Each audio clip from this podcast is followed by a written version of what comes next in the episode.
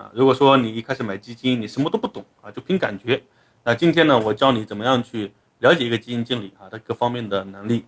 在支付宝里面呢，有一个非常形象的这个图标，能够帮助我们看一下这个基金经理他的投资能力如何。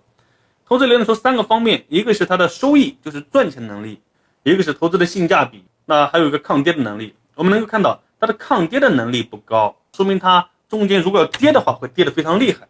赚钱能力呢，超越了百分之五十五的同类。那它的投资性价比比较高，就是说你别看它跌会跌的比较厉害，但是它涨涨得更厉害。啊，所以呢，投资性价比会比较高。你看这个赚钱能力是吧？这个百分之二点五二，同类也是百分之二点一二。那这是一个具体的指标哈。我们只要看一下同类的排名，超越百分之五十五的人啊，还可以。那我们看一下这个抗跌能力，抗跌能力呢，比的就是最大回撤。最大回撤呢是百分之三十八。也就是说，你买这个基金啊，如果说你不幸买到了最高点，它最大可能的亏损啊。会给你亏百分之三十八，哎，同类的基金呢，顶多亏百分之二十七，所以呢，你持有它的话呀，你中间啊可能承受的这个回撤非常的高，在一千五百只当中排名一千两百七，说明它的基金的波动非常的大。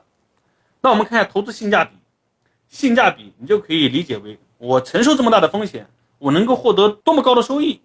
那从目前来看，这它是零点二七，那什么概念呢？我们没法去具体的来看到底数字几好。但是我们可以看一下它的排名啊，一百一，所以这个基金呢啊波动也大是吧？风险也大，收益也高，所以这是这个基金的一个这个能力。总结一下，那这个基金呢可以给我们获得超额收益。第二个，这个基金的特点就是波动会比较大，抗跌能力比较差啊。中间你买了它，可能中间会跌的比较厉害。到目前最终的结果来看呢，它的性价比比较高，你承受这么大的这个风险，它同样会给你创造更大的收益。所以这就是这个基金的一个赚钱能力的分析。OK。